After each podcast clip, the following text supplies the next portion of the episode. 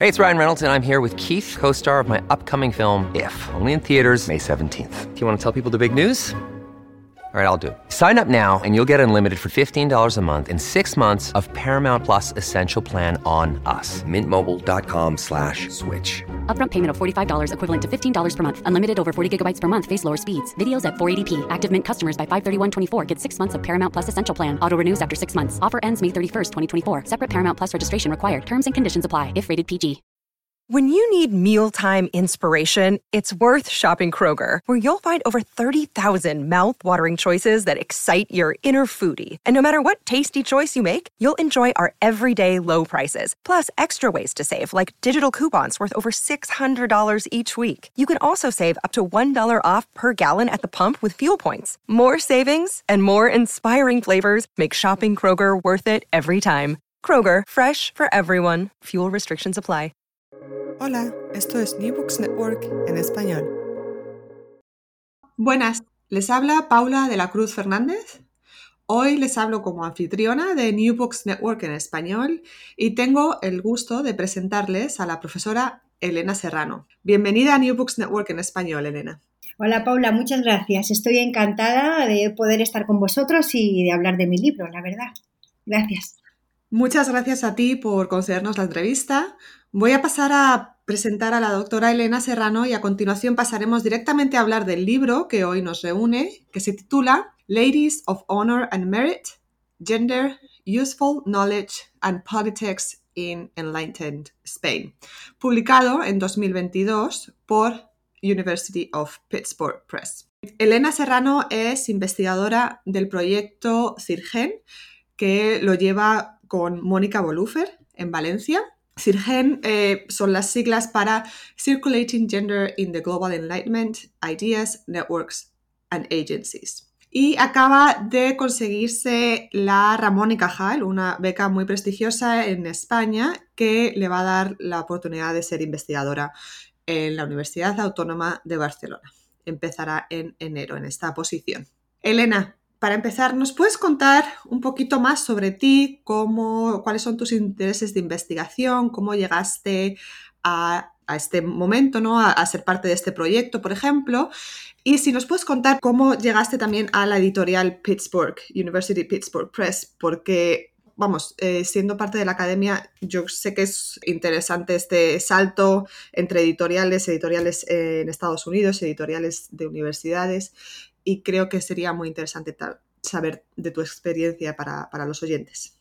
Bueno, pues yo empecé, o sea, mi, mi trabajo es mm, básicamente, eh, eh, estoy entre la intersección entre historia de la ciencia y género y me muevo en, el, en lo que llamamos el, el, largo siglo XVIII, que empieza, pues eso, en 1670 o así y en adelante, ¿no? Hasta, hasta 1700, 1820 o, o así, ¿no?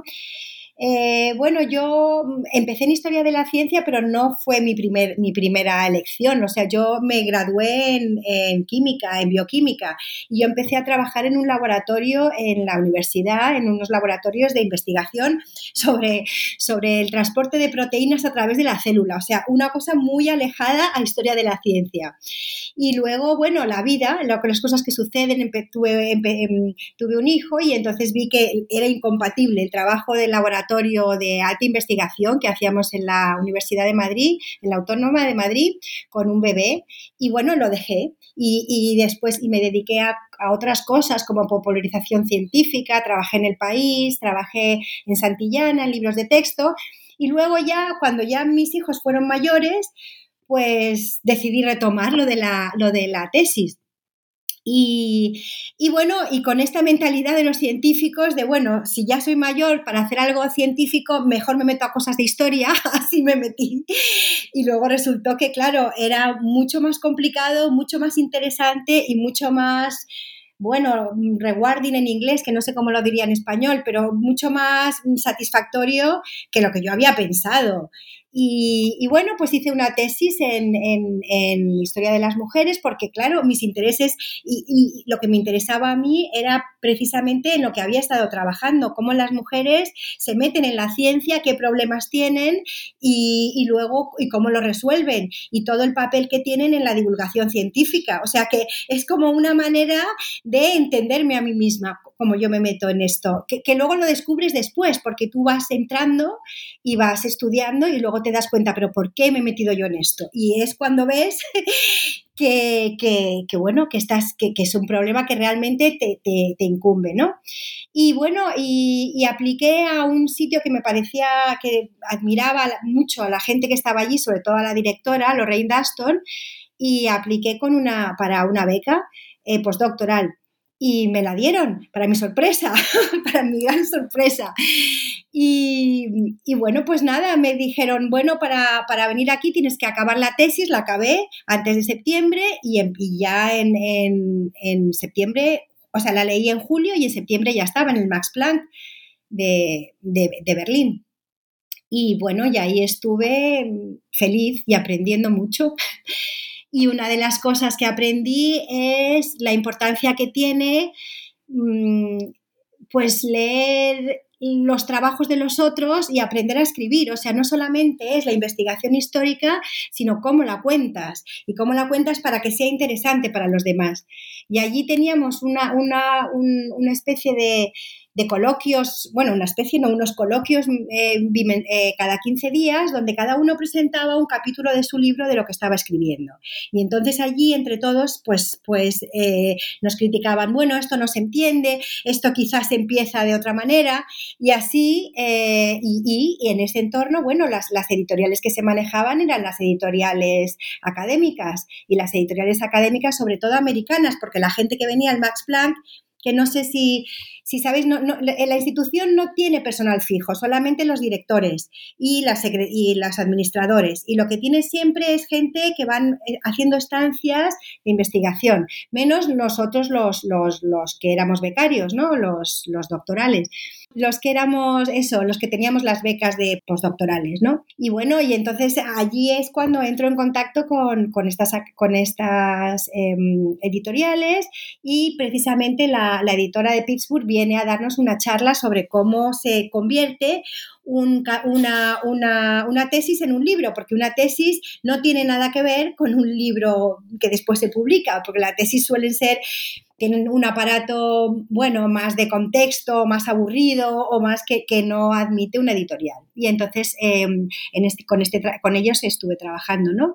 Y entonces, bueno, pues les presenté mi proyecto de libro, lo discutimos, lo volvimos a cambiar y, y así, bueno, así llegué a, Aparte de que Pittsburgh me encantaban los libros, ¿eh? porque la otra cosa que uno tiene que pensar es que es un trabajo o sea, escribir un libro cuesta bastante y lo que tú quieres al final es no se llevan y, ya no y ya hay libros electrónicos pero lo que yo quería era un libro que tuviera buen papel que tuviera buenas ilustraciones y que fuera bonito, la verdad, porque yo ya me ocupaba del contenido, pero quería que alguien se ocupara de toda esta parte estética. Y, bueno, me gusta mucho cómo pusieron, eh, no sé, el tipo de letra, el, las imágenes y, así, así llegué a Pittsburgh. no, estoy de acuerdo. Quedó precioso y la, y la mm, portada es muy bonita con la imagen de... La marquesa del llano que es una, una de las protagonistas de la historia también. Aquí sale también en el libro.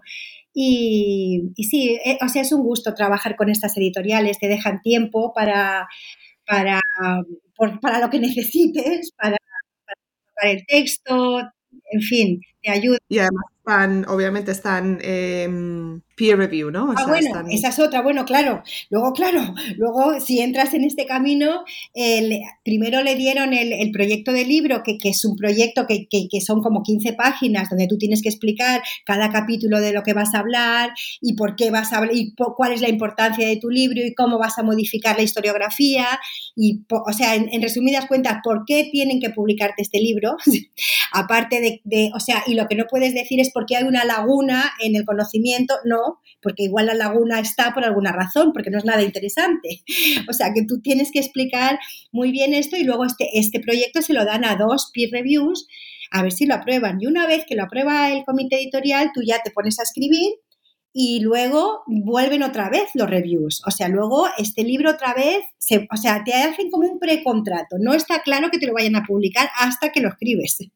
Y una vez que lo escribes, vuelve a pasar por esto y entonces te hacen comentarios. Y tú tienes que cambiar cosas si estás de acuerdo, si no. Y si no estás de acuerdo, le tienes que explicar a, los, a la editorial por qué no estás de acuerdo. Y, la y es una negociación otra vez y una conversación entre académicos.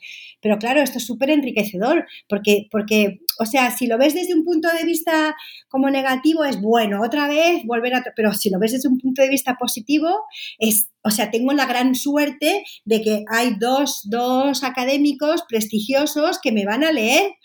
O sea, por lo menos estos dos me van a leer. Ya veremos si, si esto llega a más gente. Pero el hecho de que, de que te puedan hacer comentarios gente académicos es, un lujazo, vamos. Totalmente. Bueno, pues empezamos, si te parece, con el libro.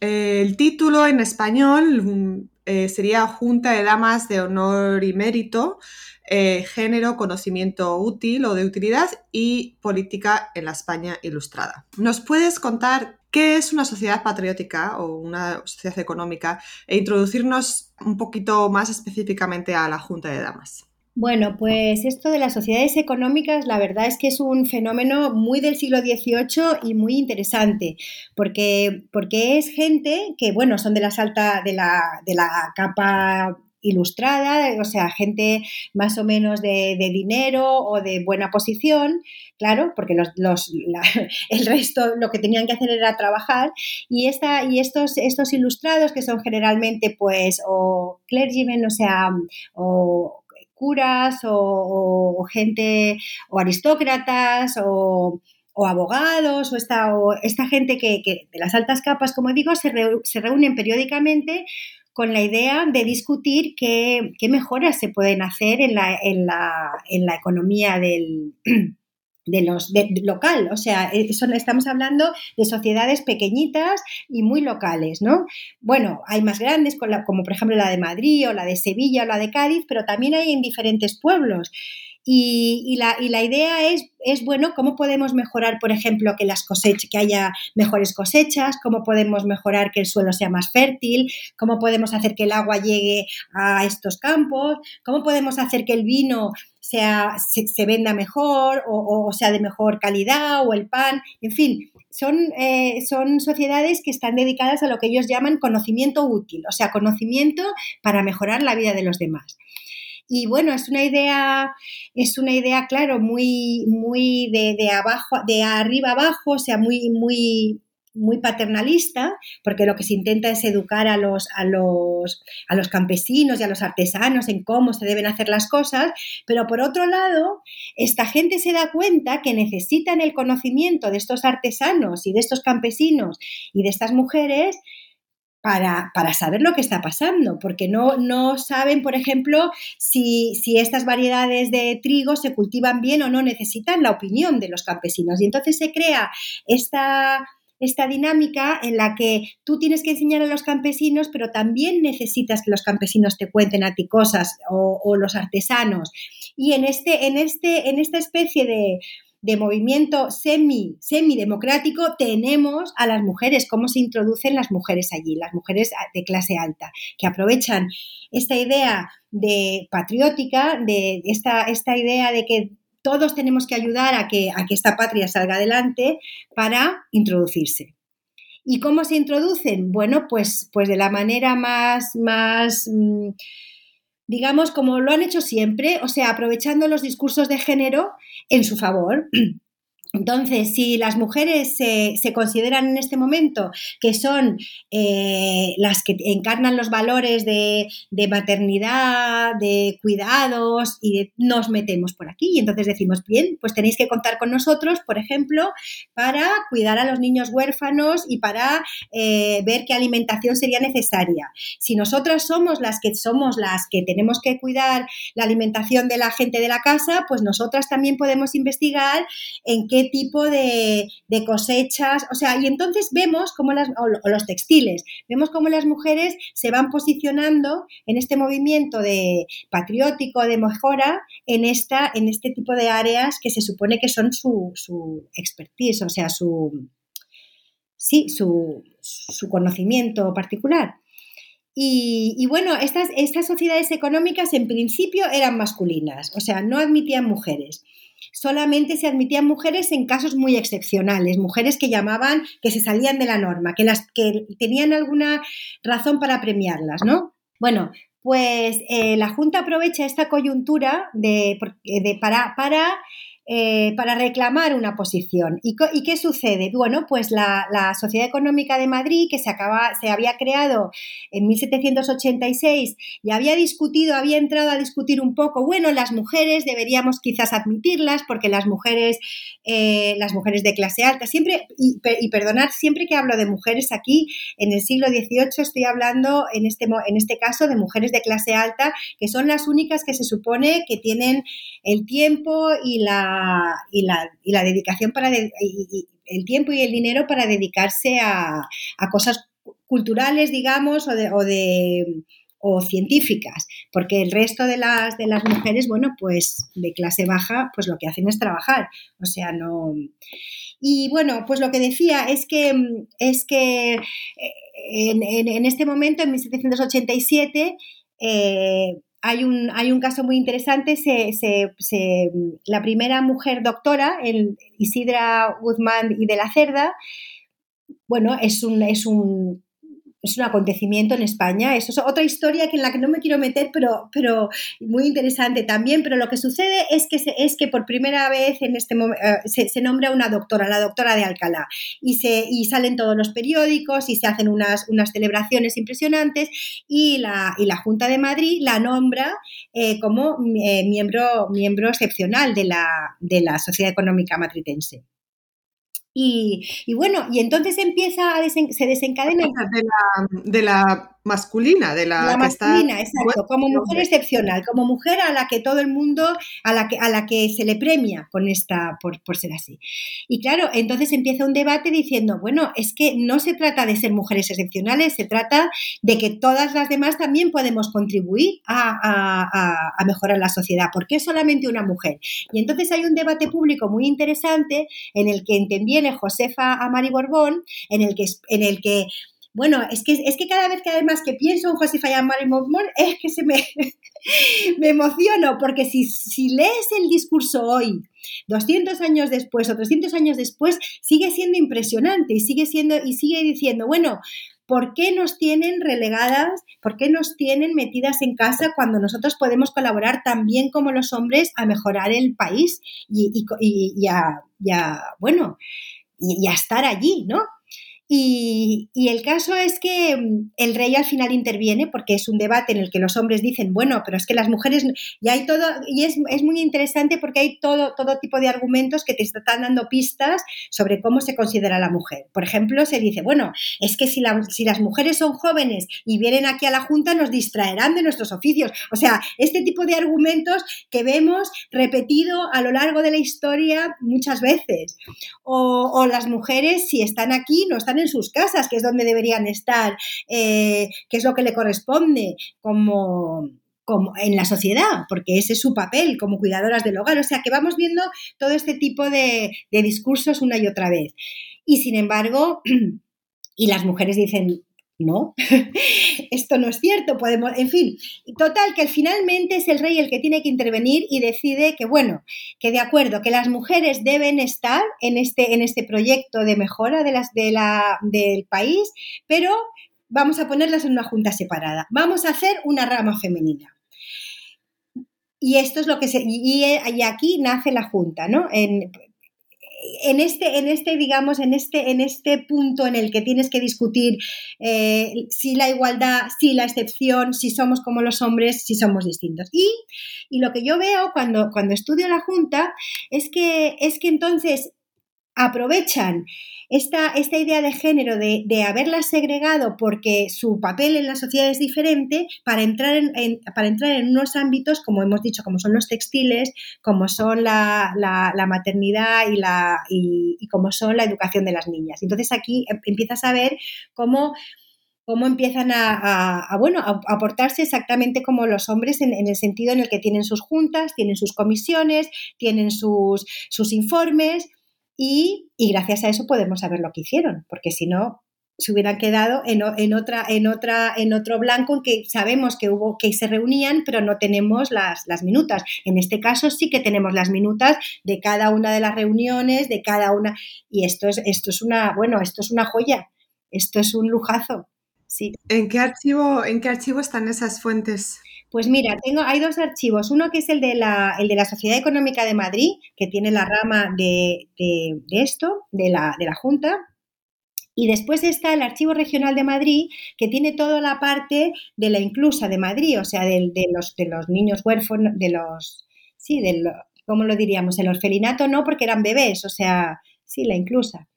Qué interesante. No, para mí ha sido una revelación porque además mm, sacas a colación esta idea de que, de que la aristocracia, mm, y obviamente las mujeres, pero de que la aristocracia también tiene un papel importante en, el transcurso de la ciencia, en el transcurso del conocimiento, en cómo se crean o cómo se quiere crear una sociedad. Es, es muy, muy revelador, la verdad, esta parte del libro. Te, te estás refiriendo al debate de 1786, que tienes toda una sección en el libro sobre esto, y la Junta se crea en 1787, ¿cierto? Bueno, hay, hay dos debates, ¿no? El, primero es el de 1786, que no intervienen las mujeres o no lo sabemos. O sea, lo único que tenemos es las discusiones del fundador, de Campomanes, y, de, y de otros socios, diciendo, realmente que es, una parte también muy interesante. O sea, es que cada, cada, cada uno de, estas, de estos detalles es, da, da, para otro libro, digamos. Porque claro, tienes a estos hombres que, que quieren, que quieren, por ejemplo, eh, promover la industria textil, pero no la quieren promover como en Inglaterra, con, con fábricas y con manufacturas, la quieren promover desde las casas. Quieren promover, o sea, quieren que, la, que las mujeres estén en, su casa hilando y bordando y, y preparando los tejidos.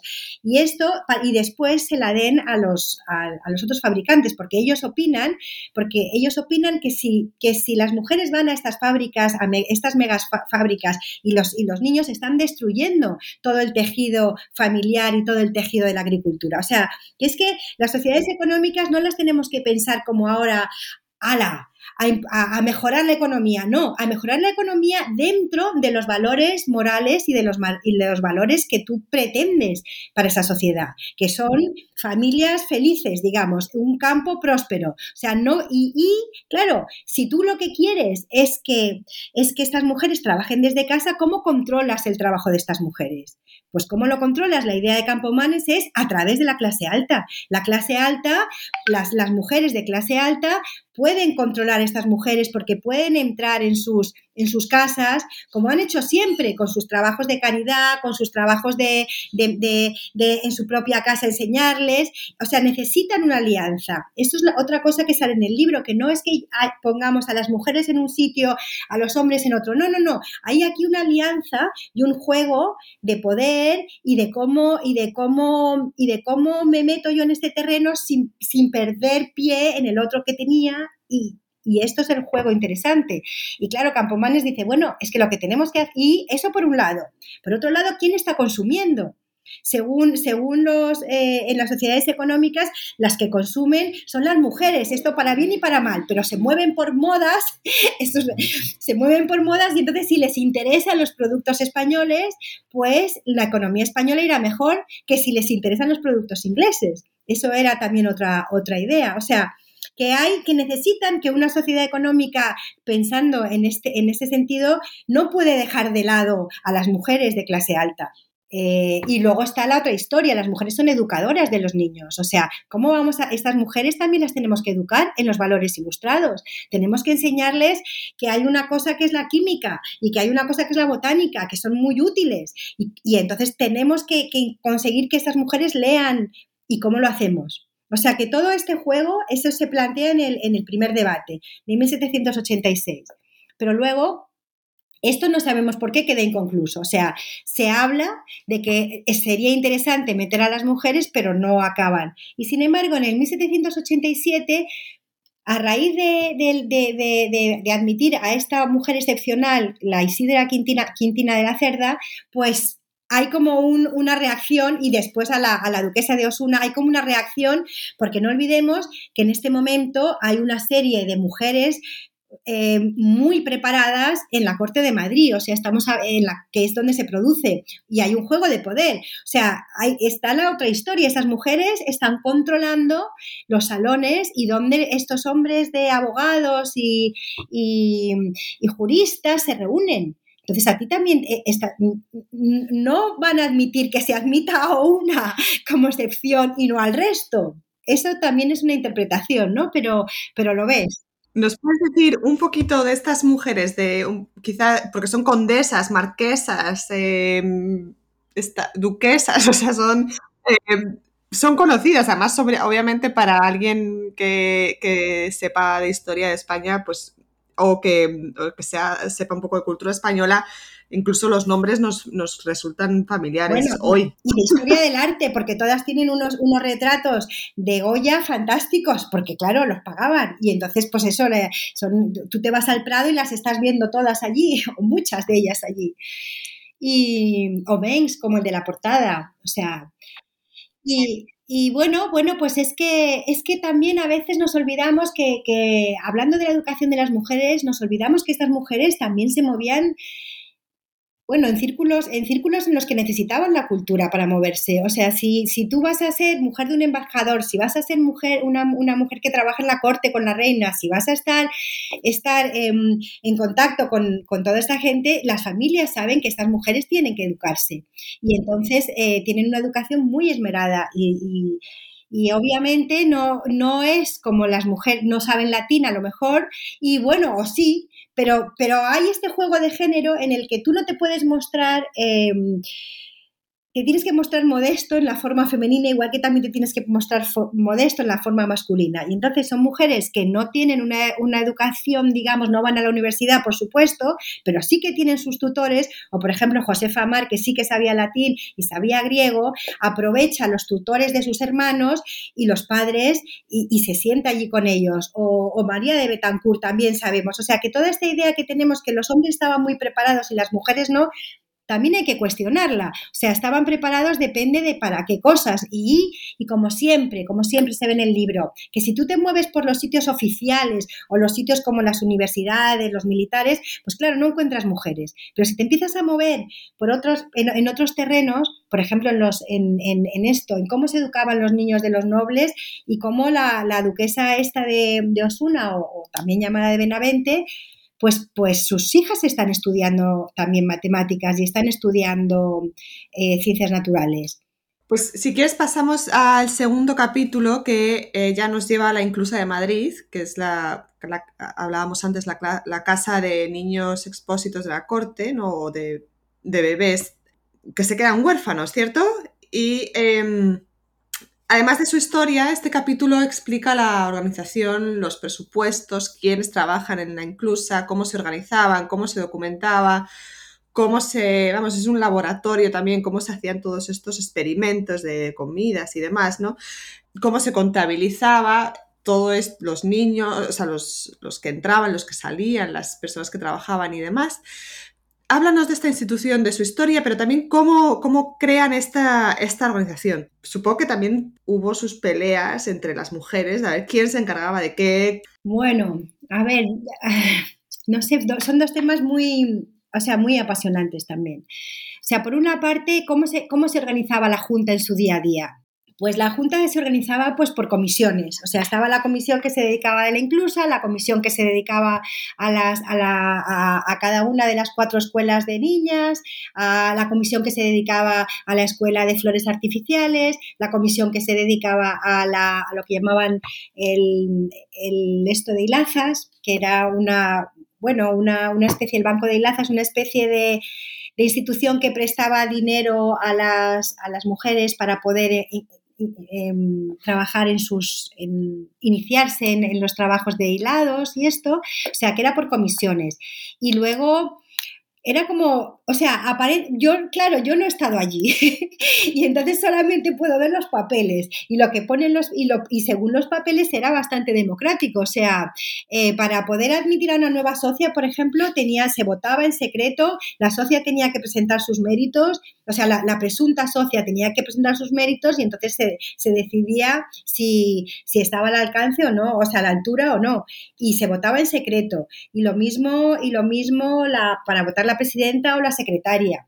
Y solamente podían votar aquellas que acudían a las reuniones. O sea, había como todo un procedimiento para asegurar que, no había peleas, como dices tú, y que, y que era y que se que se escogía a las mejores digamos o a las que ellas quisieran. Claro lo que luego pasara eh, no, no lo podemos saber entonces eh, su, su labor no era recompensada no era remunerada era era simplemente de mérito, ¿no? De, o sea, de... Mm, sí, era totalmente altruista. No, no, no. O sea, para pagar a una mujer solamente se pagaba como a las de clase baja, digamos. Por ejemplo, a las profes, a las profesoras que, enseñaban a las niñas o a las, o a las, mm, ¿cómo se llaman? Nodrizas, ¿no? Wet nurses nodrizas o a las nodrizas, pero no se les pagaba, por supuesto. A la duquesa, ¿cómo le vas a pagar? No. bueno, sí le podías pagar si les pagaban en otros, en otros casos, por ejemplo, cuando eran camareras de la corte. Pero vamos, en este caso, eh, todas las sociedades económicas no, se les pagaba a nadie, ni a hombres ni a mujeres. Es más, es más, tú tenías que pagar una cuota para, colaborar a, las, a, la, a la sociedad. O sea, había una cuota que pagaban estas mujeres, igual que la de los hombres, o un poco menos, me parece que era menos, pero que vamos, que, que era como un honor participar y de hecho los hombres lo ponen cuando escriben sus libros, soy miembro de la Sociedad Económica Matritense, o sea, era como se te reconocía que eras bastante, que eras una persona educada y, y válida para trabajar aquí. Y en el caso de la, de la inclusa, la que lo promueve sobre todo es la condesa de Montijo y es la que pide al rey, o sea, son las propias porque la, la, la inclusa al principio, antes de que la cogieran las mujeres, estaba regida por una junta que había varios, varios curas y, y, entonces es la, es la propia Junta la que pide al rey pide que puedan ir a, ver qué está pasando allí y piden, eh, en vista de lo que ven, que les den la, concesión, ¿no? Y piden que, sean ellas las que manejen, no solamente como hasta ahora en otras inclusas, bueno, pues, vigilar a los niños, vigilar, vigilar que las nodrizas se porten bien, no, no, no, ellas quieren básicamente el control económico, ellas quieren manejar los dineros porque saben que es ahí donde pueden cambiar las cosas si no tienes el, poder de las cuentas no puedes cambiar nada. Y entonces es cuando lo primero que hacen, cuando empiezan a...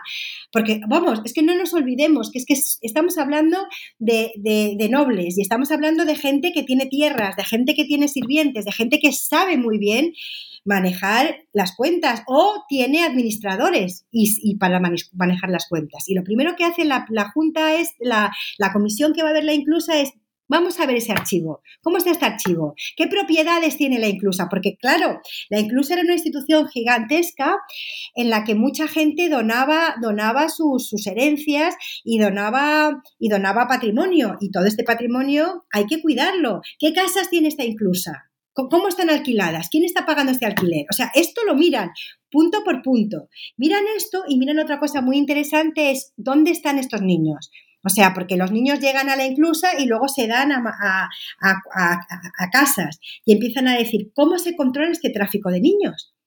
¿Quién lo controla? Y entonces ahí empiezas a encontrarte historias realmente, pues eso, estremecedoras, porque empiezas a ver que, claro, que estos niños o sea, pensemos que, son niños huérfanos, pero también son sobre todo niños a los que los padres no pueden alimentar. Y los, o sea, son hijos de pobres o son hijos de mujeres eh, solteras pero básicamente lo que ves es, muchos hijos de, pobres porque te das cuenta, por ejemplo, cuando hay una mala cosecha, eso lo, han estudiado mucho las compañeras de historia social, cuando hay una mala cosecha o una sequía, la cantidad de niños que van a la inclusa, bueno, sube. Y entonces ahí, entonces ahí ves que es que es por pobreza, no es, no es por cuestiones morales, básicamente. Y, y bueno, lo que quería decir es que es que esto, es que, es que, es que, es que las mujeres que alimentan a estos niños son también pobres y ganan un sueldo mísero con, cuando, mientras alimentan a esos niños. ¿Y qué pasa si se les muere el niño? Entonces las, juntas se dan cuenta que hay un tráfico de niños allí, que si a ti se te muere el niño, puedes coger otro niño de otro a prestarlo para que te vayan a pagar, en fin, hay como un... o sea, entras como en el submundo de la, de la, pobreza del siglo XVIII que es estremecedora, ¿no? Y ahí es donde las mujeres estas, las de la Junta, dicen, bueno, aquí hay que hacer un sistema de identificación de los niños serio y hay que empezar a controlar dónde van, cómo van y, y bueno, entonces no sé, una de las cosas más, más impresionantes es cuando te, o sea, meterte en este archivo de, la inclusa, bueno, no sé, es muy entre emocionante y muy terrible, porque empiezas a ver todas las historias de, de, las cartas de los padres que abandonan a los niños, porque los abandonan y que explican. Claro, y dicen, bueno, porque no los podemos alimentar, o, bueno, o, las propias nodrizas. Sí, la verdad es que esto, yo, vamos, igual este trabajo no se lo recomendaría a nadie que tuviera un, niño pequeño o estuviese embarazada, algo así. porque todas esas, yo las películas de, o, los, los libros sobre bueno, sobre cuestiones con, niños, yo no los podía ni ver cuando... Sí, eso me pasaba a mí igualmente. Todo esto, eso mismo pensé yo. Digo, menos mal que tengo los hijos grandes ya, porque vamos, esto no...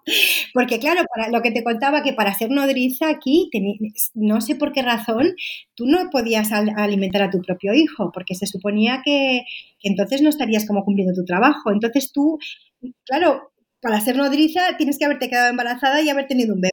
Y además ya, no, eh, leche de tres meses o leche de seis meses, porque según el tiempo que hubiera pasado desde que, desde que diste a luz, pues, pues tenías la leche de tres o de seis meses.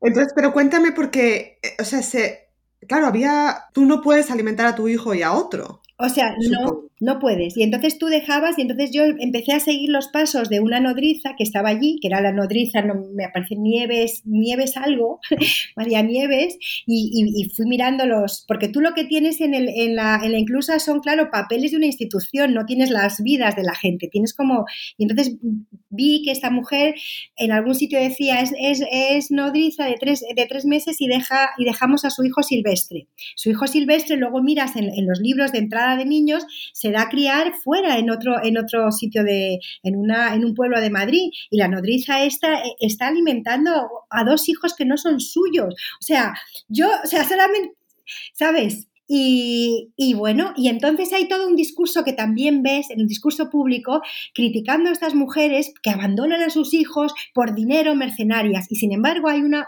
persona maravillosa que es Madame de Genlis, que también es otra, otra aristócrata francesa, que está escribiendo y que está educando, eh, escribe muchos libros para educación. Bueno, eso es otro tema. Pero bueno, ella tiene un, pasaje muy bonito en el que dice, no, estas madres son las mejores madres del mundo porque están dejando, están dejando a su hijo...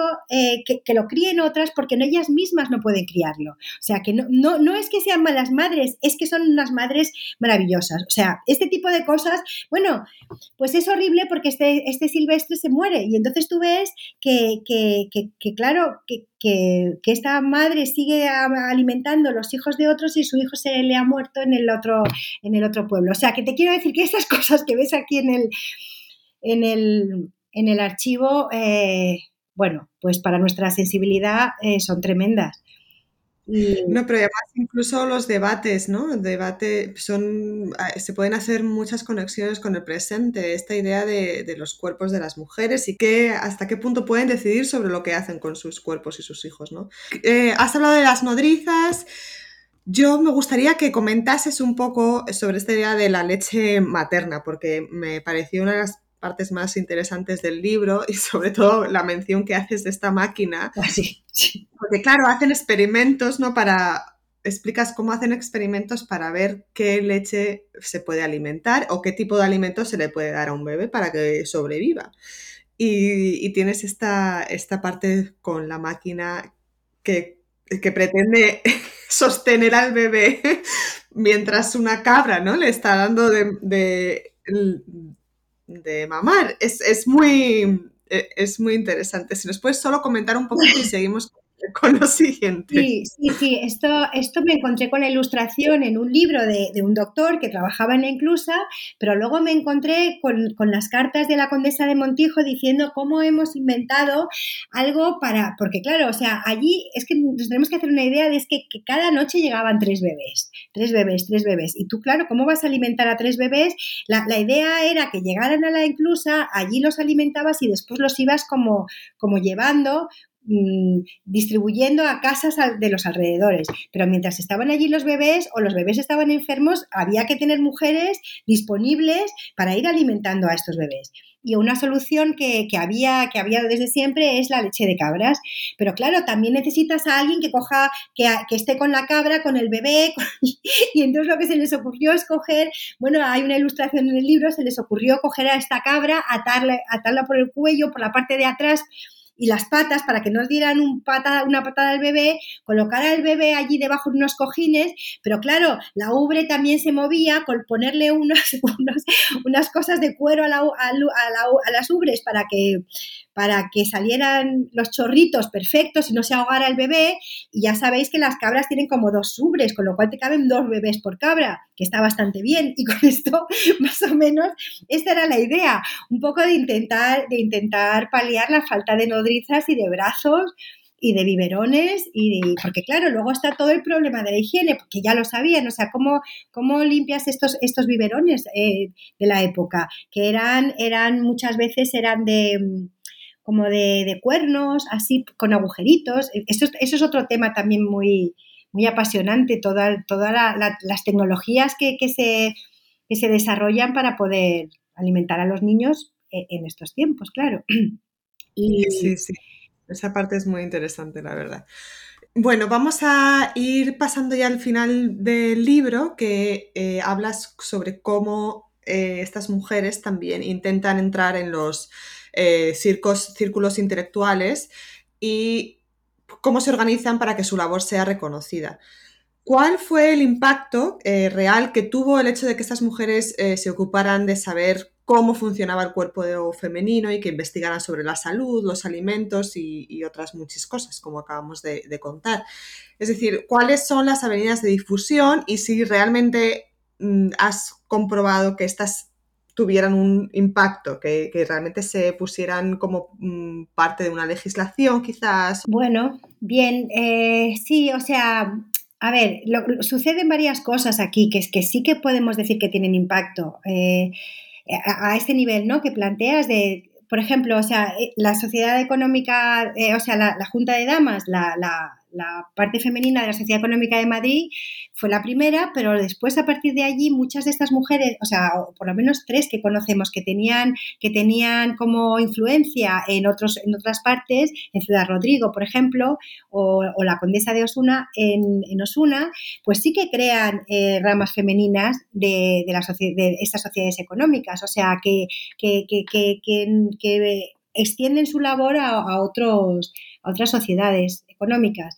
Después tenemos, por ejemplo, eh, estas, estas, mujeres también intervienen en, una reforma de las cárceles de mujeres y que, es lo, que se llama, ¿cómo se llamaba? Eh, señoras de las cárceles, no me acuerdo, tienen un nombre muy largo que, se llama señoras de las cárceles, pero bueno, donde están metidas muchas de ellas a, la vez, además de trabajar, por ejemplo, la condesa de Montijo, y después los hombres hacen otra asociación, se dan cuenta de que hace falta una asociación de, aristocrática o, digamos de hombres de, posibles y de educados para, para, entrar a reformar las cárceles de hombres. Eso en este sentido. En el caso de las de la inclusa, pues también hay otras muchas mujeres que se animan y, entran en inclusas de a trabajar en inclusas de otros de otras partes de España. Hay otro, hay otro elemento como más intangible o que menos o que no podemos comprobar exactamente, que es estas mujeres a las que, a las que los ilustrados les dirigen estos tratados que hablábamos de química y de botánica. Y claro, esto no, no, no podemos, o, revistas para mujeres, no podemos saber qué impacto tienen, pero lo que es un hecho es que ellas, estas mujeres están jugando también en el, en el, en, a, esta, a, esta idea de, que la ciencia es importante, de que la ciencia hay que enseñarla y, que, y de que la ciencia eh, puede solucionar algunos problemas. O sea, en, este sentido, claro, es, es difícil eh, decir exactamente el impacto, pero hay, hay, esta, hay estos, sí, indicaciones. No, pero tú lo explicas muy bien en el último capítulo, en los, las revistas y demás, es muy... Quería decir que siempre miramos las cosas desde un punto de vista de los que escriben los libros, de los que, de los que, de, los científicos o de los divulgadores, pero que también estas mujeres también hacen traducciones, ¿eh? O sea, por ejemplo, hacen, hacen traducciones de, de algunas de botánica, otras de, de, química, esas las vamos viendo en las revistas, ¿no? Los artículos que publican. Esto por un lado. Pero, pero por otro lado, también ellas mismas publican sus, investigaciones en, distintos campos. Por ejemplo, en, hay, que, es lo mismo también que hacían los hombres, o sea, cómo, por ejemplo, aprovechar eh, las cerezas eh, para, para, conseguir almidón para, para, las, para, lo que se necesita el almidón, o cómo producir tintes de, de plantas naturales. Esto lo hace, por ejemplo, María de Betancourt. En fin, pero luego, o sea, aparte de, esta, este papel como activo, está otro papel muy importante que es como audiencia. O sea, tú necesitas, como audiencia y como educadora. Y, esto es lo que vemos cuando, cuando se les dedican estos tratados de los que estamos hablando, ¿no? Que es la otra parte, o sea, no solamente ver la importancia para que circule el conocimiento de los que escriben, pero sobre todo de los que leen, de los que leen y luego lo explican, o sea, el papel de los, de los lectores, de las audiencias, en definitiva. Claro. Mm. Sí, sí, absolutamente. Em, y estamos, estamos en, a finales del 18, como sabemos es un momento crucial para la historia de España en cuanto a cambio político, ¿no? ¿Qué pasa con la Junta de Damas en el siglo XIX? Bueno, pues se, se, reconvierte.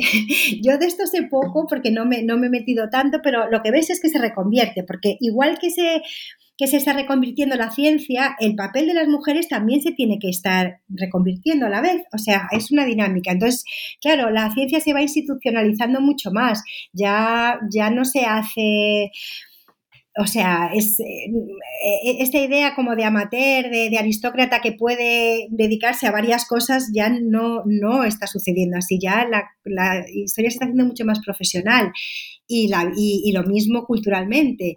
Y entonces, claro, estas mujeres ahora, ahora mismo se, se, se, se muestran como mujeres caritativas y, no, y, yo no sé cómo, qué tipo de investigaciones estaban haciendo, pero estoy segura de que, de que buscan otros caminos si están interesadas en participar en, creación de conocimiento. Otra de las cosas que veo yo, yo, aquí en esto es que tampoco podemos separar los conocimientos como, eh, como luego se hace, ¿no? En, mi época, o sea, no podemos separar esto es biología, esto es medicina y las separamos de, de, de lo que yo llamo las prácticas burocráticas, o sea, cuando tú estás inscribiendo a los niños y estás contando la historia, estás la historia de ese niño médica, estás contribuyendo a medicina, aunque esto esté en los libros de contabilidad. O sea, que esta manera, eh, esta, esta, forma de, que tenemos los, a veces de, proyectar nuestras categorías de qué es ciencia en el pasado, pues claro, te distorsionan mucho eh, lo que está pasando realmente. Sí, en realidad ahora también se va un poco por ese camino, se, está, se quiere hacer mucha intersección entre, entre campos porque realmente se ve esa, esa influencia y esa, los beneficios que, puede, que puedes obtener de, de, saber de otras, de otras disciplinas. Eh, ya para terminar, ¿nos puedes contar un poquito, porque ya nos has contado sobre, este, sobre archivos, que eso es con lo que suelo terminar, pero nos has contado de los dos archivos que, que tienen, que tienen las fuentes. Y, bueno, la verdad es que igual cuando vaya a Madrid intentaré visitarlos porque tienen, tienen buena pinta. Tienes que visitarlos, perdón. Hay, hay una cosa que, que, que, yo recomiendo ver, la verdad, que es, son los, lo, lo que llaman los los, como, los pergaminos que ponían a los niños, o sea, los niños para que no se perdieran les ponían una, una especie de, de, trocitos de pergamino con el nombre y con la fecha y se lo enganchaban a la cintura. Esto lo descubrí cuando vi las normas de cómo las monjas que estaban allí tenían que, proceder cuando se llegara al niño. Y entonces había que ver si estaba bautizado, había que ver unas ciertas cosas y había que colocarle el, el pergamino este. Bueno, y entonces tú ves ese pergamino como todo como usado, que ha estado en contacto con el niño, eso es muy impresionante, claro. Y después, además, cuando el niño muere, la, la, nodriza tiene que entregar ese pergamino y el pergamino lo cortan para que no se pueda volver a utilizar. Entonces tú ves tú ves esos trocitos de pergamino que han estado en, bueno, esto, esto es, es, eso es, o sea, es un poco el, se crea otro cordón, ¿no? Con la institución. exacto, exacto, exactamente. Exactamente. Es, eso es, por eso te digo que, que bueno, que, que, es un tesoro, pero sí, y estaban metidos y están metidos en los libros de, contabilidad, ahí, o sea, en fin. Y entonces yo y entonces tú llegas allí y llegas y ves esos libros y dices, este papelito con este niño y este nombre. Y, y después el día que descubres la, o sea, el procedimiento de cómo las monjas tienen que proceder, dices, claro, estos son los pergaminos, son estos. Y, o sea, que esos pergaminos han estado en contacto con los cuerpos. Con los, con los bebés, sí. Madre mía. Eso que digo que sí, que sí que el trabajo de historiadora tiene estas cosas a veces. Cuéntanos si te, si, si, te parece bien, ¿qué es lo que, en qué estás trabajando ahora, que vas a trabajar en, cuando estés en la Universidad de Barcelona? Bueno, pues ahora estoy bueno, no, cambio, sigo, sigo con el proyecto de Cirgen y espero seguir colaborando con mis compañeras, aunque no esté en el proyecto, pero, pero tenemos en marcha varias cosas que, que, que, yo no estaré formalmente, pero sí que seguiré con ellas, porque ha sido unos años de colaboración súper productivos y estupendos, ¿no? Y lo que estoy haciendo con, con Esther García Moscardó, por ejemplo, estamos, vamos a editar un libro que se, que se va a llamar, creo que la última propuesta es Gender and Emotions. Eh, Gender and Emotions and Sensibility, no, no, lo recuerdo muy bien, pero os lo puedo pasar luego. Y, y, es, es, una, es, una, obra colectiva y en, la que intentamos explorar más bien mirando hacia Sudamérica y hacia, y hacia los países del sur eh, las cuestiones de sensibilidad y de emociones en el, en el siglo XVIII. O sea que me estoy moviendo más por historia de las emociones ahora. Más que, y bueno, y siempre, y siempre, en siempre con historia de, la ciencia, ¿no? Ahora estoy escribiendo, el último artículo que estoy escribiendo y espero acabar pronto, es sobre, sobre la influencia de la música.